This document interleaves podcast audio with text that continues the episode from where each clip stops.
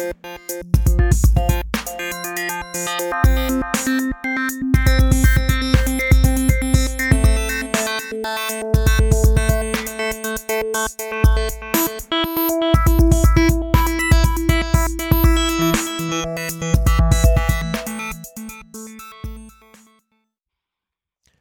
Hallo und herzlich willkommen zu einer neuen Folge des Filterblase Podcasts. Heute dabei wieder Stefan Dörner, äh, Chefredakteur T3N.de, Lisa Hegemann, äh, stellvertretende Redaktionsleiterin vom T3N Magazin und unser Thema heute ist Videostreaming. Ähm, seit einigen Jahren mittlerweile beglücken uns ja die Streaming-Anbieter wie Netflix und Amazon mit äh, vielen tollen Inhalten. Wir wollen über veränderte Sehgewohnheiten sprechen, aber auch natürlich einen Blick in den Markt werfen und so ein bisschen uns die Strategien der sehr unterschiedlichen äh, Anbieter anschauen. Und ähm, was jetzt ganz kürzlich erst äh, für Furore gesorgt hat, ist nicht nur der Erfolg dieser Anbieter wie Netflix ähm, oder Amazon, sondern dass sie jetzt so erfolgreich sind, dass sie auch einen Oscar gewonnen haben. Und zwar Amazon gleich drei Oscars bei der vor einer Woche stattgefundenen ähm, Oscarverleihung. Ein, äh, zwei Stück für Manchester by the Sea, bester Hauptdarsteller, bestes Originaldrehbuch und für den äh, besten ausländischen äh, Film The Salesman. Was das so ein bisschen zeigt, ist ja, dass diese Anbieter nicht nur sozusagen monetär wirklich sehr erfolgreich sind, sondern auch darüber hinaus mittlerweile den großen Konkurrenten der Filmindustrie so ein bisschen ähm, das Wasser abgräbt. Vielleicht steigen wir so ein bisschen äh, darüber ein, wie sich eigentlich unsere Sehgewohnheiten verändert haben. Also ich kann mich erinnern, als Netflix 2014 im September nach Deutschland gekommen ist, war das bis dahin zumindest ein ziemlicher Schmerz, wenn man gute Serien gucken wollte. Da gab es so ein paar Methoden, die kennen wir alle, ähm, die sind alle so halblegal. Ähm, und das haben auch viele Menschen gemacht und machen es nach wie vor, aber es war immer irgendwie ein Schmerz verbunden, auch gerade was so äh, das Handling anging. Naja, und dann kam Netflix mit zunächst einem sehr dünnem Angebot, aber es war halt das Versprechen im, stand das Versprechen im Raum, dass ein, ein Player äh, auf den deutschen Markt kommt, der einfach ein extrem gutes Content-Angebot hatte in den USA zu, ähm, zu der ähm, damaligen Zeit. Äh, das deutsche Angebot war, wie gesagt, noch relativ dünn. Lisa, wie, wie sah das bei dir aus? Hast du sofort auf Netflix umgeschwenkt und gesagt, endlich? Oder hast du gedacht, bei mir war es nämlich eher so, ich habe erstmal abgewartet, weil das Angebot mäßig noch war. Ähm, aber es war irgendwie ein Zeichen, da passiert was und auch in Deutschland endlich. Ich war super skeptisch. Also ich hatte meine ähm, Lieblingsserie, die Gamer Girls, hatte ich auf DVDs und das habe ich, die habe ich immer auf DVDs geguckt. Ja.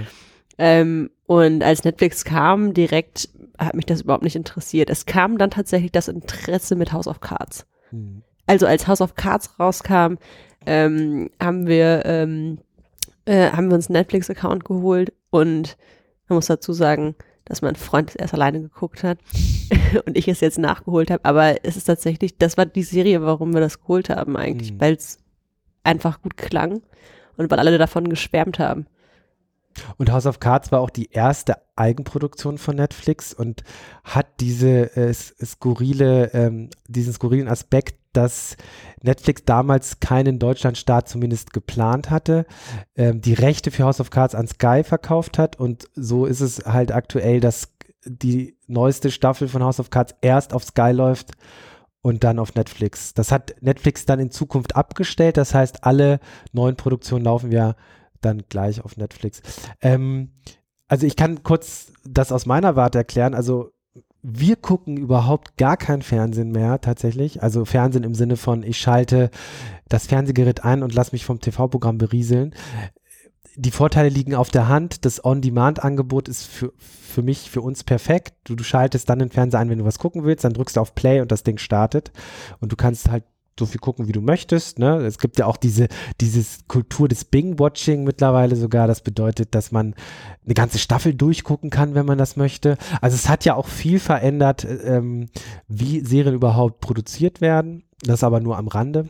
Aber ich glaube, es hat sich einfach viel in der alltäglichen Nutzung verändert. Wie sieht es bei dir aus aktuell, äh, Lisa? Ähm, guck, guckst du noch Fernsehen, klassisch lineares, oder bist du komplett umgeschwenkt auf Videostreaming? Also wenig. Ähm, ich gucke ganz wenig lineares Fernsehen, ja. was auch daran liegt, dass wir überhaupt keinen Anschluss mehr haben.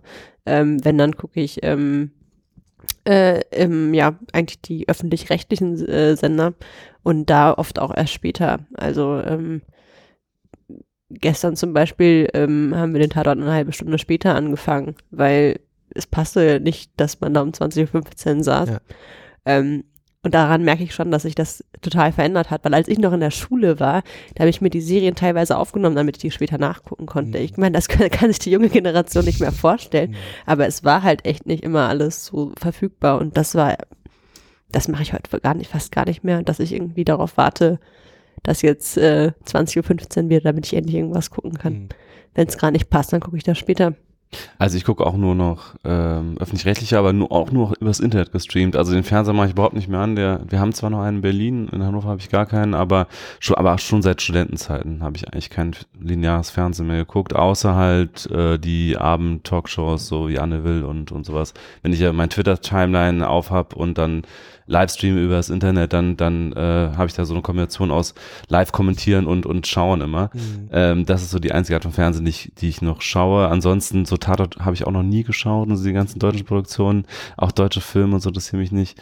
Ähm, also das Angebot ist einfach nicht so da. Ja. Also in Deutschland gibt es auch nicht diese, diese Tradition des Kabel, des, des bekauften Kabelfernsehens. Es gibt ja nur Free TV, das ja meiner Meinung nach eigentlich durch die Bank alles Schrott, was da läuft.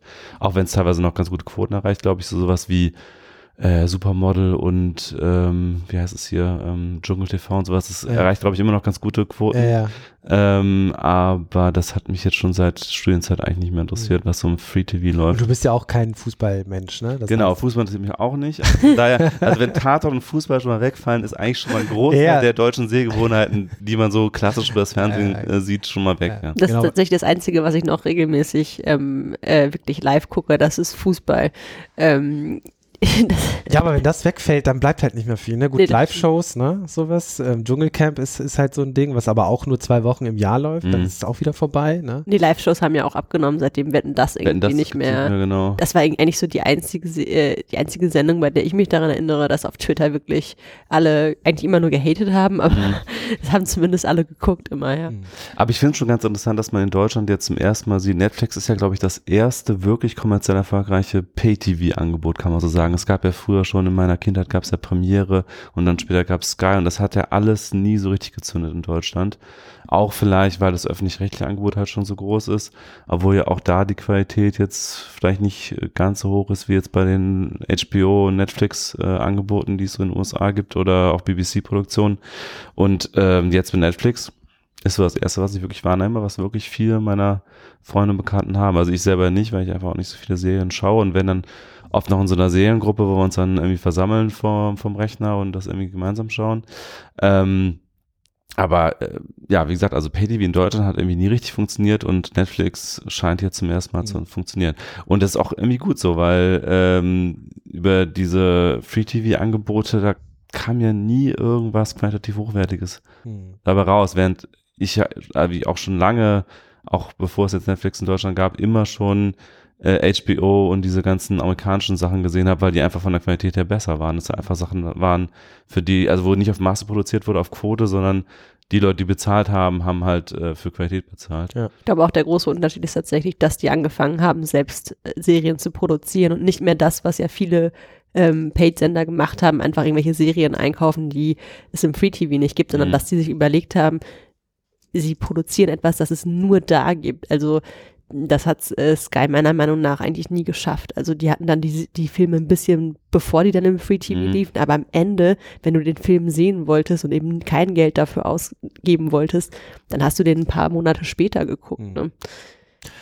Wenn, wir sind ja jetzt schon bei Netflix, ähm, vielleicht schauen wir jetzt so ein bisschen mal auf die Unternehmensgeschichte, gerade von Netflix, dem Parade-Videostream-Anbieter schlechthin auf dem Markt. Ähm, vielleicht wissen das nicht viele, aber Netflix war früher eine reine Online-Videothek. Hat 1997 angefangen. Naja, zunächst haben sie DVDs verschickt, ne? Genau. Also, meine ich damit, genau. genau. Also ja. DVDs verschickt online. Also ich, dachte jetzt Online-Streaming, aber nee, es ging ja nee, um, nee, nee, genau, um Videothek. Also das kannte man in Deutschland ja. von Love Film. Mhm. Ähm, das heißt, ich hatte das sogar mal abonniert. Das war auch ganz praktisch. Wir haben damals noch auf dem Land gewohnt. Da gab es halt nichts greifbar mhm. irgendwie. Ähm, und da hast du die DVD halt ausgeliehen online und hast die dann per Post zugeschickt bekommen. Und das war auch äh, geschickt gelöst über so ein über so ja, so ein Briefumschlag, den du dann einfach umdrehen konntest und dann gleich wieder zurückschicken konntest. Ähm, das war in Deutschland, glaube ich, so semi-erfolgreich. In den USA war das, glaube ich, sehr erfolgreich. Ähm, und erst und, und, zehn Jahre später, 2007, haben sie dann erst mit dem Streaming angefangen. Ja, und jetzt wieder zehn Jahre später äh, sind sie so omnipräsent, ähm, dass man sich gar nicht vorstellen kann, dass Netflix irgendwann mal DVDs verschickt hat. Ich weiß auch gar nicht, ob die das überhaupt noch machen. Nee, machen nee. glaube ich nicht. Ähm, haben sie ja komplett umgestellt. Also sie haben innerhalb von 20 Jahren quasi ja ihr, ihr Geschäftsmodell komplett geändert. Ja, also ich meine, klar, es geht immer um, um, um Inhalte, um konsumierbare Medien, ähm, aber die Distribution hat sich komplett verändert. Ähm, wenn wir jetzt so ein bisschen schauen, was für Plattformstrategien äh, Netflix und auch Amazon, äh, der andere große Player, fahren, ähm, dann kann man bei Netflix ganz klar beobachten, es gibt vor allen Dingen zwei Sachen. Eigenproduktion, darüber haben wir gerade schon gesprochen. Ähm, das äh, forciert Amazon auch mit gewaltigen Summen. Ähm, auch Netflix gibt unheimlich viel Geld aus dafür. Im letzten Jahr waren es 5 Milliarden, äh, in diesem Jahr sind es 6 Milliarden US-Dollar im Jahr. Das muss man sich mal mhm. vorstellen. Mhm. Ähm, wir haben uns letzte Woche, haben wir das Thema ein bisschen andiskutiert und gefragt, wo, wo nehmen die das Geld her? Ähm, da sind wir dann mittlerweile ein bisschen schlauer geworden, denn Netflix hat mittlerweile weltweit 93 Millionen Abonnenten. Mhm. Und das muss man sich mal vorstellen. 93, also ich meine, das ist halt der Traum eines jeden äh, Unternehmers, der im Netz Geld verdienen will. Man hat 93 Millionen Paid-Abonnenten. Also ja. Netflix hat von Anfang an ein Paid-Angebot. Es gibt gar nichts nebenbei. Ja, also 93 Millionen Menschen, die jährlich, äh, die monatlich 10 Euro zahlen oder mehr. Es gibt ja noch andere Angebote. Und wenn man das hochrechnet, sind das knapp eine Milliarde. Weil kommt aufs Land wahrscheinlich an, niemand das. Äh, ja. Also ich habe mal so eine Karte gesehen, ich glaube, die ist auch irgendwo auf Netflix.com, wo Netflix überall verfügbar ist auf ja, der Welt. Und ich glaube, es waren, Länder. es waren, glaube ich, alle Länder bis auf drei oder so. Ja, also, es ist tatsächlich bis aus, auf Nordkorea, Syrien und China und halt die Krim, auf der kann man auch kein Netflix genau. gucken. Also das ist schon, also selbst Saudi-Arabien oder sowas hat, also selbst da kann man Netflix schauen. Und das ist halt gerade in so einem Business, wo es ja um Inhalte geht, um Lizenzierung, Lizenzierung von Content weltweit und so weiter, wo es, wo immer alle gesagt haben, das ist super kompliziert und das geht nicht und wir haben die Rechte zwar in dem Land und für das Format, aber nicht für ein anderes und so weiter. Und das hat Netflix irgendwie hinbekommen, dass sie es wirklich für quasi alle Länder, in denen man irgendwie akt geschäftlich aktiv sein kann, realistischerweise, äh, haben sie es irgendwie umgesetzt. Ja, vor allen Dingen haben sie es ja geschafft, dadurch, dass sie 2010 die Lizenzen ähm, des, äh, für den Online-Vertrieb von drei großen Studios gekauft haben. Mhm. Ähm, das war, glaube ich, der, clever, der clevere Schritt, dass die gar nicht erst versucht haben, nur einen, mhm. ähm, äh, irgendwie einen Player zu bekommen, sondern dass die direkt die für mehrere ähm, für mehrere Studios bekommen haben und dadurch natürlich auch das Angebot ja. einfach hatten, das ja vorher einfach nicht da war. Ja. Sie haben halt einfach geschickt eben nicht den Fehler gemacht, angefangen, irgendwelche Rechte zu verkaufen für bestimmte Regionen der Welt. Das war ja immer ja. dieser Schmerz, den Stefan angesprochen hat. Wenn du selbst produzierst, kannst du selbst bestimmen. Ja, und das ist genau das, was sie gemacht haben und was halt so eine Plattformstrategie halt auch ausmacht. Ne? Eigenproduktion und Internationalisierung. Ne? Also Weil sie auch nach wie vor nicht nur Eigenproduktion haben. Ne? Nee. nee, aber das nimmt immer mehr zu. Und mhm. neulich hat äh, Retesting, der CEO von Netflix, gesagt, dass sie das bis auf zwei Drittel des Contents ausbauen wollen. Sie ja, haben ja auch gesagt, dass sie quasi, ich glaube, letztes Jahr haben die 600 Stunden produziert und dieses Jahr wollen sie 1000 äh, ja. Stunden produzieren. Das muss man sich mal. Mhm. Ja. Wobei ich weiß nicht, ob sie produzieren gesagt haben oder, ähm, oder online stellen. Aber wenn das, mhm. aber das sind ja trotzdem nochmal 400 Stunden mehr als vorher. Das ist schon massiv. Genau, das, was Eigenproduktion angeht, was die Internationalisierung angeht, äh, zeigt sich auch, dass das Früchte trägt. Also mittlerweile haben sie 93 Millionen Abonnenten. Die Hälfte, ein bisschen mehr als die Hälfte kommen aus den USA, aber der Wachstum kommt von den internationalen Märkten aus.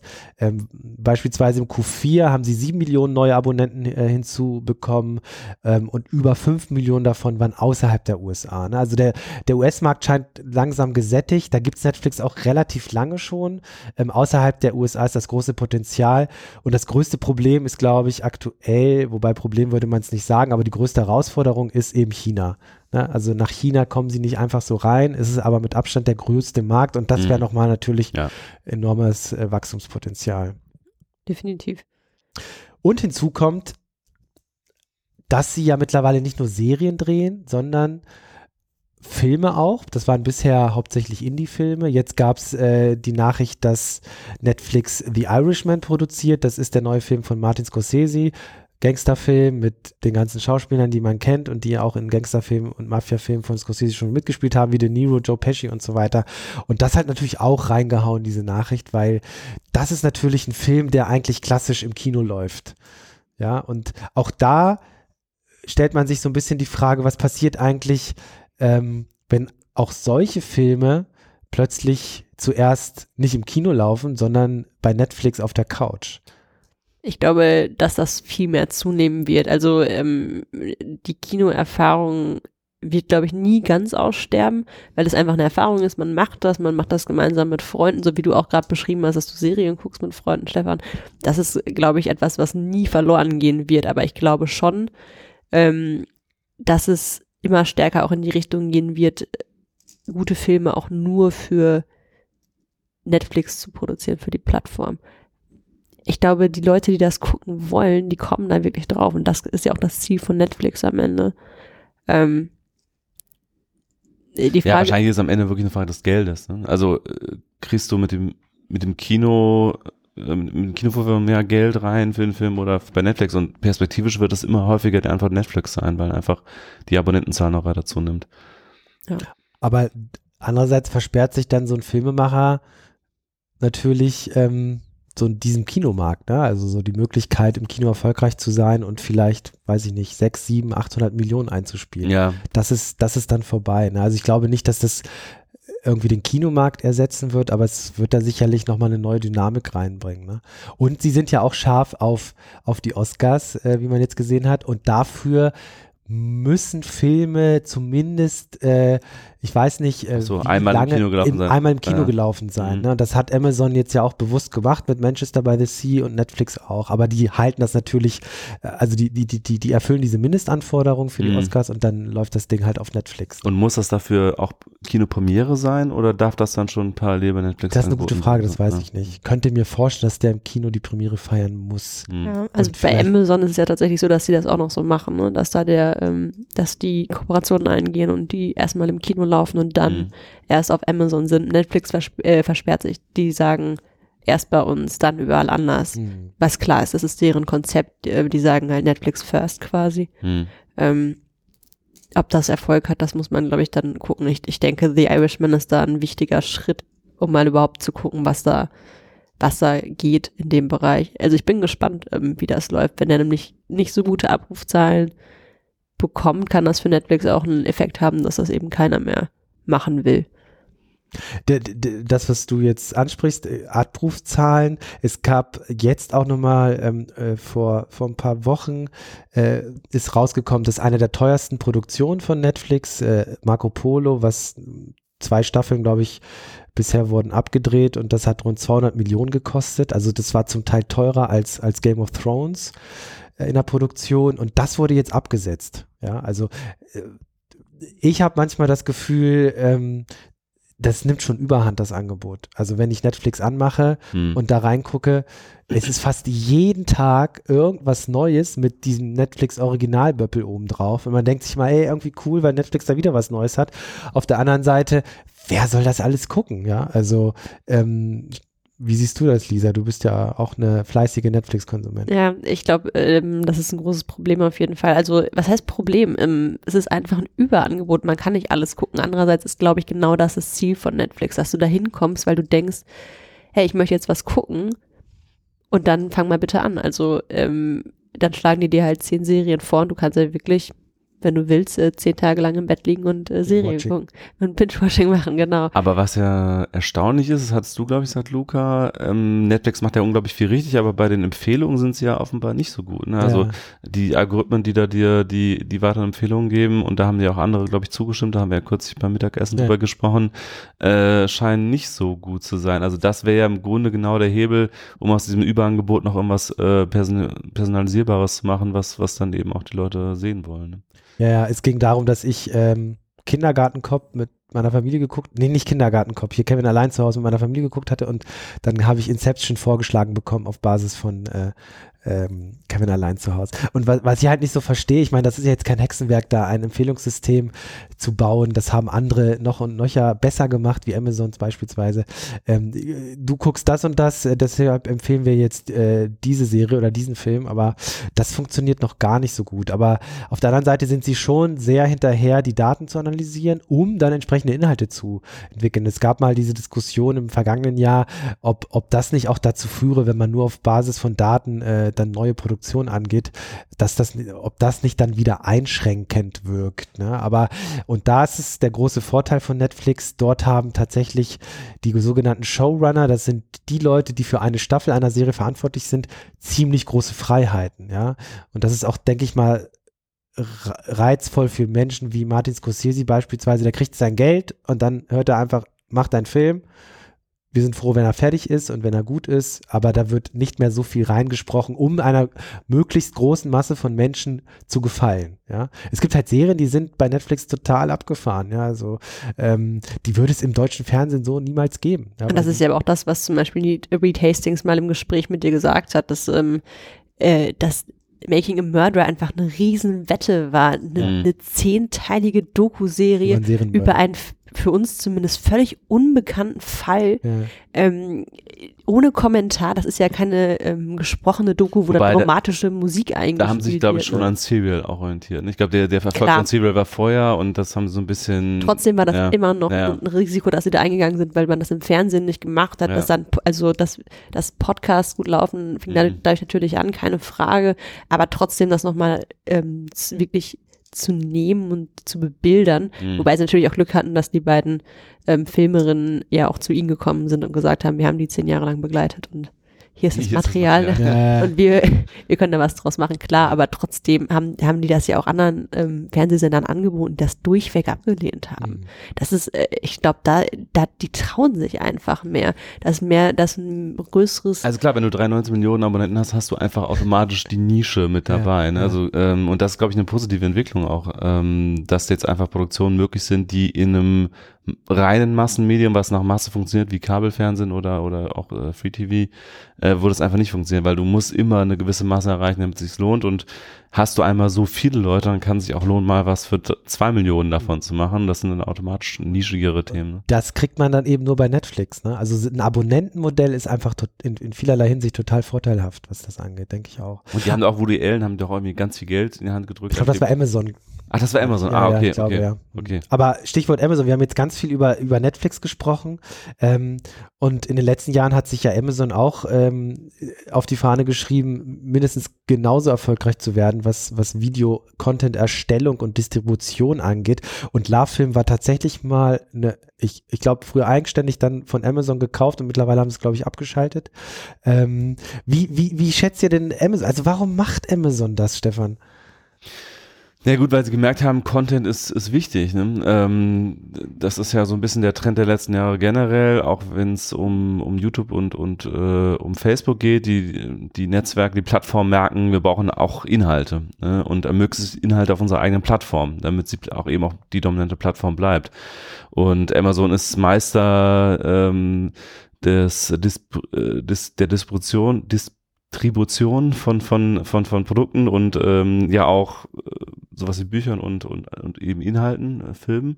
Aber sie merken halt, ähm, wenn da ein Player wie Netflix auftaucht, der auf einmal ähm, unglaublich viel Geld in die Hand nimmt, um, um Produktionen exklusiv auf der eigenen Plattform ähm, zu erstellen, dann äh, ziehen wir den kürzeren, weil wir diese Inhalte einfach nicht mehr bekommen auf der, auf der Plattform. Ich glaube, Amazon war wahrscheinlich im ersten Schritt gar nicht so sehr interessiert jetzt, äh, Oscars zu gewinnen oder sowas, sondern es ging eigentlich erst darum, die dominante Plattform zu bleiben für Inhalte aller Art. Also sowohl eben für, für Produkte als auch eben auch für, für Content. Und ähm, das hat wahrscheinlich immer so ganz schön kalt erwischt, dass da jemand auf, auf dem äh, Markt aufgetaucht ist, der einfach Inhalte exklusiv äh, produziert hat, nur für die eigene Plattform und damit sozusagen Amazon ähm, äh, in Frage stellt als die dominante Plattform für äh, alle Arten von Produkten und eben auch Inhalten. Mhm. Wie siehst du das, Lisa? Ähm, eigentlich ähnlich. Also man merkt ja auch daran, dass Amazon jetzt zum Beispiel die erste deutsche Serie mit Matthias Schweighöfer produziert hat, mhm. dass die wirklich versuchen, da Fuß zu fassen. Und ich glaube, das Exklusive auf der Plattform haben die wirklich unterschätzt.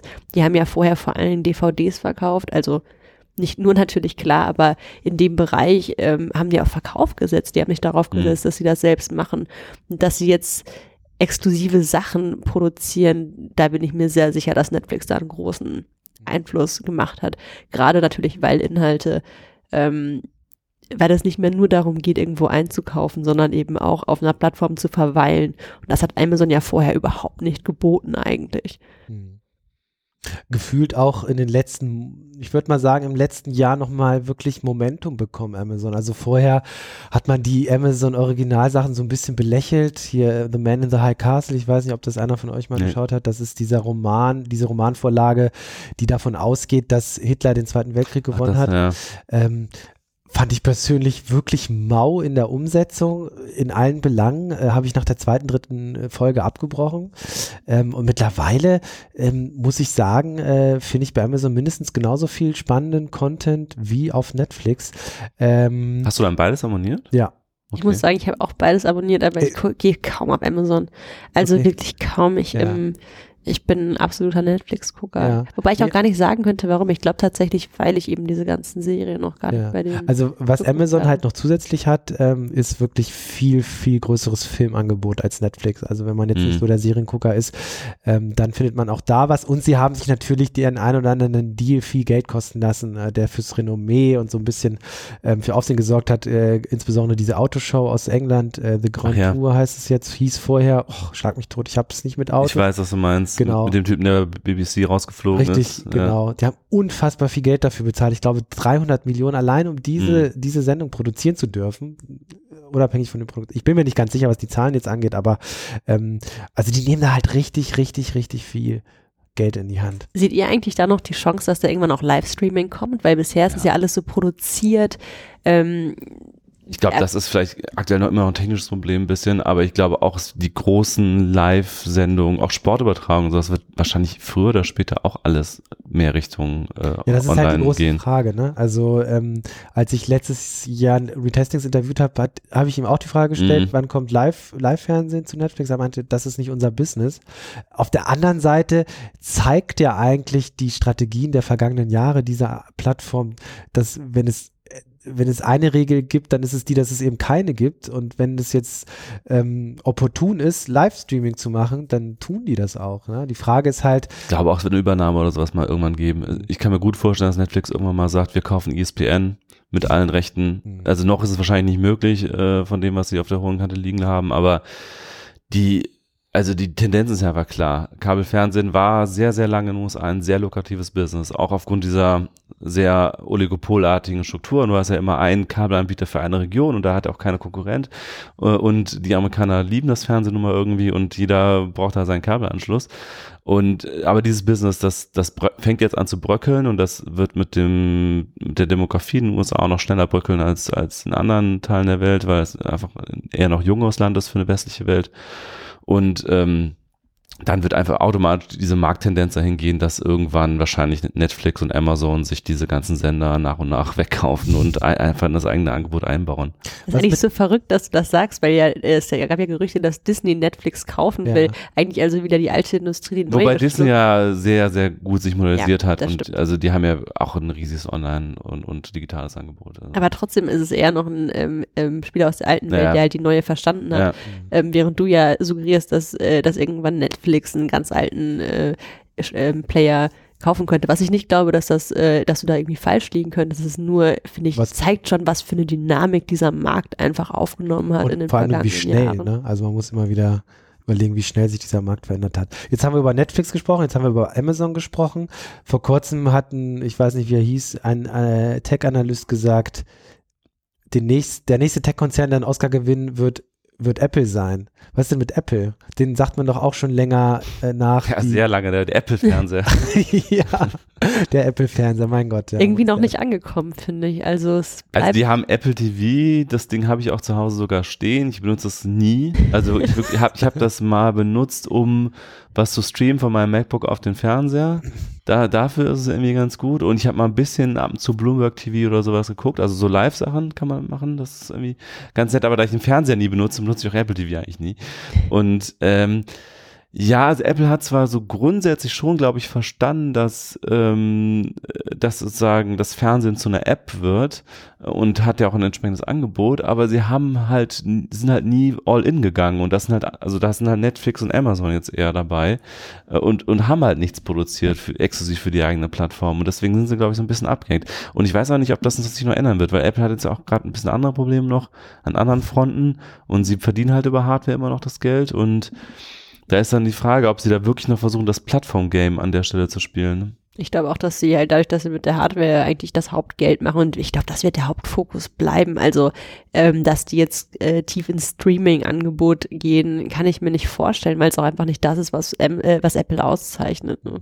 Wobei sie haben ja mit iTunes und im App Store schon auch so eine Art Plattform eben für, für Apps und das sind ja auch oft Inhalte, also es ist ja schon auch nicht so weit entfernt von dem, was Netflix und Amazon macht jetzt bei manchen Sachen. Ja, vielleicht ist das so ein bisschen die, ähm, vielleicht, vielleicht kommt da noch was, aber das, was sie im Musikmarkt geschafft haben, da sind sie jetzt im, im Videostreaming-Markt wirklich, wirklich weit ja. äh, hinten an, muss man ja. sagen. Auf der anderen Seite. Die Frage ist, ob sich das noch lohnt. Sorry. Auf der anderen Seite, ähm, sie haben ja mit Apple Music, Apple Music heißt der ja. Musikstreaming-Dienst, ähm, angefangen. Auch da haben sie jetzt glaube ich, jetzt keine exklusiven Deals, aber ja doch exklusive Deals im Sinne von, dass ein Album als erstes dort erscheint und so weiter. Die haben DJs, glaube ich, angestellt. Das Angebot ist schon, ich benutze Apple Music und das Angebot ist schon echt. Richtig. Groß, und ich meine, da, da spielen sie ja die Plattformkarte. Ja. Und es ist jetzt nicht so abwegig zu sagen, okay, wenn wir jetzt das im Musikbereich machen, machen wir das im Video- und Content, also Videobereich auch. Andererseits ist Apple und Musik natürlich auch immer so ein bisschen aus der Geschichte heraus mehr verbandelt als, ja. als mit Video. Ja. Sie hatten ja schon die ganzen Rechte für iTunes und hatten die ganzen Kontakte zu den Labels und mussten das im Grunde nochmal neu verhandeln einfach. Und auch da waren sie ja sogar ziemlich spät. Also Spotify war ja schon eine echt große Nummer, als dann Apple Music endlich an den Start ging.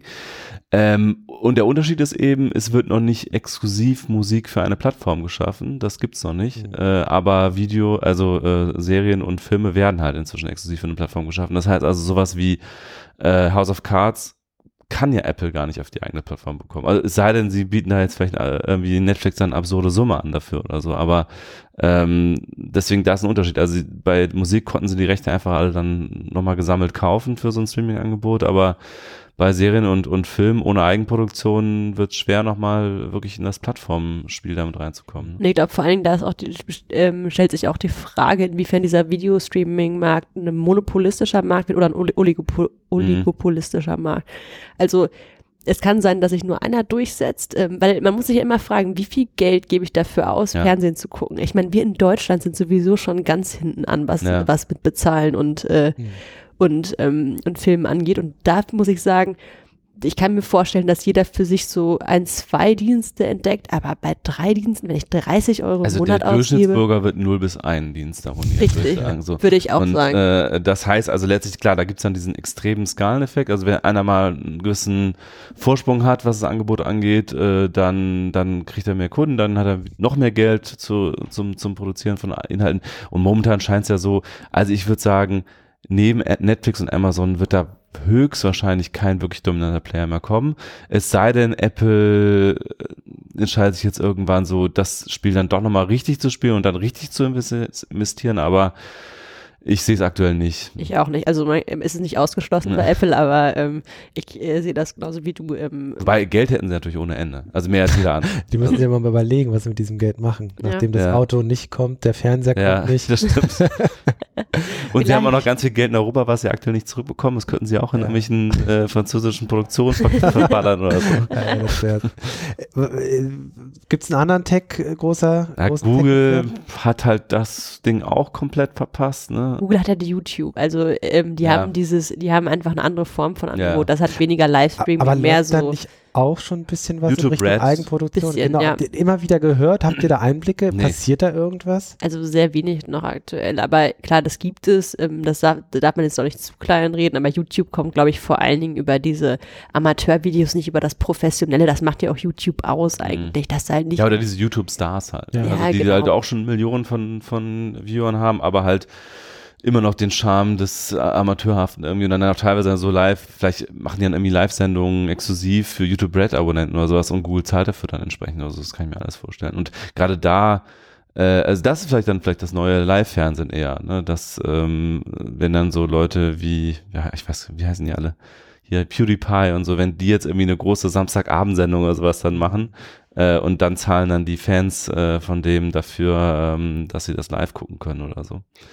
Facebook, Snapchat. Ich glaube, glaub, das ist nochmal ein anderer Markt einfach. Also vielleicht ist das zu einfach gesagt, aber das, da geht es ja mehr um diesen Live-Effekt, dass mhm. du sofort, ähm, ich sag mal, mehr dieser soapige Effekt, du, du erlebst jetzt gerade live, was jemand macht, nicht so sehr, ähm, ich guck, also nur weil ich jetzt keine Ahnung, ähm, äh, Selena Gomez dabei zugucke, wie sie sich schminkt, ähm, äh, heißt es ja nicht, dass ich nicht mehr ihren Film gucke, ähm, wenn ich ins, mhm. äh, wenn ich ins Kino gehe oder dass ich auf Netflix nicht noch irgendwie ähm, einen Film mit ihr gucke. Ich glaube, das, ja. ich glaube, das ist nochmal. Genau, ich glaube, diese Beziehung Fan ähm, zu Star ist so das, auf was Facebook setzt, ähm, mit, mit Livestreams und ähnlichem. Also klar, natürlich gibt's auch privat zu privat Livestreaming, aber das ist ja immer nur irgendwie so, so ich glaube, den meisten Fällen auch nicht interessant für die Leute. Also ich klicke immer aktuell immer überall diese Benachrichtigung ausstellen, wenn irgendwer Livestreamt, weil mich das überhaupt nicht interessiert. Aber äh, es gibt ja Leute, die dann irgendwie den Facebook-Fanpages folgen und ich glaube, das wird für Facebook ähm, der große Kanal sein, äh, diese persönliche Beziehung oder pseudo-persönlich kann man eigentlich nur sagen, zwischen einem Fan und dem Star, wenn er dann irgendwie Einblick in sein Leben gibt und ähnliches, so ein bisschen das äh, live nebenher gestreamte, das ja. wird, glaube ich, eher so Facebook-Game ähm, sein. Also Snapchat wird da sicherlich nochmal interessant werden, die ja jetzt an die Börse gegangen sind und sehr erfolgreich und von sich ja auch immer wieder behaupten, sie sind eine Kamera-Company und kein soziales Netzwerk oder Messenger-Dienst. Ähm, und die fangen tatsächlich auch schon an mit Eigenproduktion, so halb versteckt, aber es gibt schon ein, zwei Sachen, die ähm, dafür produziert werden. Äh, da wird es auch nochmal interessant, wobei ich auch da glaube, dass es eher in Richtung Fan, also Beziehung Fan und mhm. Star geht und äh, exklusive Einblicke. Ähm, ähm, insofern sehe ich da auch nicht so sehr Snapchat als Konkurrenten oder Snap ähm, zu äh, Netflix und Amazon. Interessant wird es halt dann, wenn es so um Live-Dokus geht, ne, dass irgendwer vor Ort ist, wenn irgendwas krasses passiert und die Kamera drauf hält und dann immer dem zu folgen. Das kann auch wirklich ein Doku-Stil werden. Andererseits ist das immer noch sehr Livestreaming, nicht so sehr ähm, ich gucke mir jetzt später mal eine Serie an. Trotzdem ist da natürlich durchaus auch eine, äh, eine andere Form des Fernsehens, die sich da einfach anbahnt, auf die, glaube ich, nicht alle schon eingestellt sind. Hm. Ja, also wenn wirklich was aktuell passiert, so was wie der Putsch in der Türkei, also was ich dann immer mache, ist natürlich Twitter äh, aufmachen und da gibt's dann Periscope und so diese ganzen Livestreams. Aber das ist natürlich auch so ein bisschen äh, meine eigene Blasennutzungsgewohnheit. Äh, also ich glaube, die allermeisten sind auch nicht so sehr interessiert, also zumindest bei den meisten Ereignissen, dass sie jetzt wirklich sich da die, die Livestreams irgendwie reinziehen von ja. solchen Ereignissen. Ja, gut, alles klar. Ähm, haben wir noch was? Werden wir noch Fernseh gucken? Klassisches Fernsehen in zehn Jahren? Ich gucke schon seit zehn Jahren kein klassisches Fernsehen mehr. Also. ja, ich gucke seit fünf Jahren kein klassisches Fernsehen mehr. Bei mir ist noch nicht ganz so lange, aber ich, ich kann mir auch vorstellen, dass das einfach so ein bisschen ja, mehr on demand, weniger ähm, zu einer bestimmten Uhrzeit an einem bestimmten Ort sein. Ja, ähm, ja aber andererseits, ich meine, es ist schon immer noch so, dass jetzt auch unter Jugendlichen das immer noch beliebt ist, zum Beispiel ähm, also dieses Supermodel-Ding da oder so, auch dieses, diesen Event-Charakter von der Gleichzeitigkeit, den darf man auch nicht unterschätzen. Ne? Da alle haben das jetzt gestern irgendwie gemeinsam geguckt und man kann am nächsten Tag darüber reden und so. Das hat auch alles so ähm, seinen sozialen äh, Vorteile irgendwie. Ne? Also das äh, also so ein bisschen das, das, das digitale, äh, nicht digitale, das, das Lagerfeuer der Gesellschaft, so alle gucken irgendwie was gemeinsam, nächsten Tag reden alle darüber. Das gab es ja früher sehr sehr stark natürlich, auch irgendwie zwangsweise, weil es eh nur drei Programme gab und alle dasselbe geschaut haben. Aber ich glaube, das wird auch inzwischen teilweise nochmal absichtlich gesucht, mhm. sowas. Oder auch diese ganzen Kneipen, wo man dann gemeinsam Tatort schaut und so. Das ist ja auch so ein Trend, der jetzt seit ein paar Jahren anhält. Also diese Gruppe, Gruppendynamik dahinter, ne? Ähm, was natürlich auch durch die sozialen Netzwerke einfach zugenommen hat, weil du einfach verfolgen kannst, wie andere was gucken. Das stimmt schon. Trotzdem ähm, zersplittert sich das ja immer mehr. Also ich stelle auch fest, dass teilweise irgendwie was passiert, irgendwie in irgendeiner Serie, bei irgendeiner Veranstaltung und dann gucke ich es mir halt später irgendwie an, wenn ich es nicht geguckt habe. Also mhm. ohne jetzt sagen zu wollen, dass es diesen ähm, Effekt nicht gibt, natürlich ähm, hat das seinen Charme, wenn man gleichzeitig was guckt und ähm, alle auf Twitter gucken kann, mhm. was alle anderen dazu schreiben. Ähm, zum Beispiel, was die ARD damals mit Terror ähm, ja auch mhm. initiiert hat, das war ja sehr klug auch einfach. Das hatte ich auch quasi nur bei Twitter mitbekommen, aber da sehr intensiv auf jeden Fall, ja. Ja, genau. Und also da gibt es, glaube ich, schon noch äh, Experimente und Möglichkeiten trotzdem ähm, glaube ich auch, dass das trotzdem bei, bei Serien weiter abnehmen wird. Also klar, bei diesen, nee, klar, bei, Serien, bei diesen Shows, ja, ja. bei Generell, Serien. Also ich glaube, Live weniger. ist nach wie vor so ein Alleinstellungsmerkmal, noch zumindest, weil ich meine, theoretisch kann auch Netflix was live zeigen und dann, mhm. ähm, aber generell, ich habe gestern eine Studie gesehen, dass die generelle oder der Konsum der 14- bis 19-Jährigen, der Fernsehkonsum in den letzten fünf, sechs Jahren um, also ich glaube, vor fünf Jahren bei äh, im Schnitt zwei Stunden lag und mittlerweile liegt er bei irgendwie 40 Minuten. Mhm. Ähm, also da gibt es eine ganz klare Tendenz in Richtung weniger Fernsehen, weniger klassisches Fernsehen. Hingegen die älteren Semester nach wie vor, da der Fernsehkonsum sogar noch zunimmt. Also okay. ähm, aber da gehören wir so gar nicht zu. Und ich habe auch ein bisschen das Gefühl, ich glaube, das klassische Fernsehen wird auch bei Jugendlichen teilweise noch geschaut, aber auch, äh, das, also ich habe immer das Gefühl, so in meiner Bildungsblase von den Studierten, die gucken alle gern Fernsehen. Also das sind, glaube ich, dann eher äh, Leute, die jetzt nicht studiert haben oder so, die jetzt auch wirklich Fernsehen schauen. Also das ist auch so ein bisschen so ein sozialer äh, Faktor mit drin. Mhm. Ich meine, es ist halt auch anstrengend, sich auszusuchen, was man gucken will. Wir haben ja gerade schon über das Überangebot bei Netflix gesprochen. Ja. Ähm, wie oft ich da sitze und eine halbe Stunde erstmal äh, mit meinem Freund diskutiere, was wir denn jetzt gucken. Das, man darf die Bequemlichkeit von einem Fernsehprogramm auch nicht unterschätzen. Du schaltest ein und dann läuft irgendwas. Bei Netflix und bei Amazon musst du dich bewusst entscheiden, einzuschalten. Und dann, das heißt, du die Vorauswahl, die du da triffst, ist auch einfach eine ganz andere, als wenn ich jetzt äh, bei, ARD, äh, bei der ARD bei Bericht aus Berlin reinzappe hm. und mal guckte, was da so läuft. Ich glaube, das darf man auch nicht unterschätzen, dass da ähm, dass dann der Faktor Bequemlichkeit zwar einerseits gegeben ist, weil du halt alles verfügbar hast, aber du musst es halt auch selbst auswählen. Und das ist schon wieder. Ja, und dieses, dieses einfach einen Fernseher anmachen, damit da im Hintergrund irgendwas läuft. Ne? Also das machen ja auch viele Menschen. Ähm, weiß nicht, was da, wie, was aus diesem Phänomen wird, weil klar, du machst ja nicht einfach Netflix an und machst irgendeine Serie und dann lässt mhm. das irgendwie laufen. Ne? Also das ist ja auch nochmal so ein Phänomen.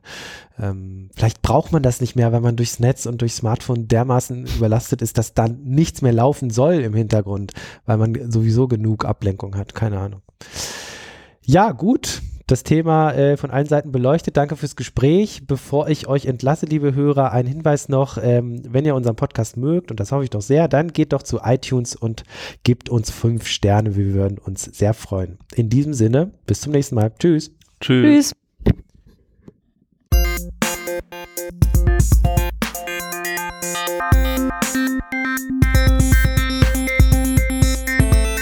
Tschüss. Música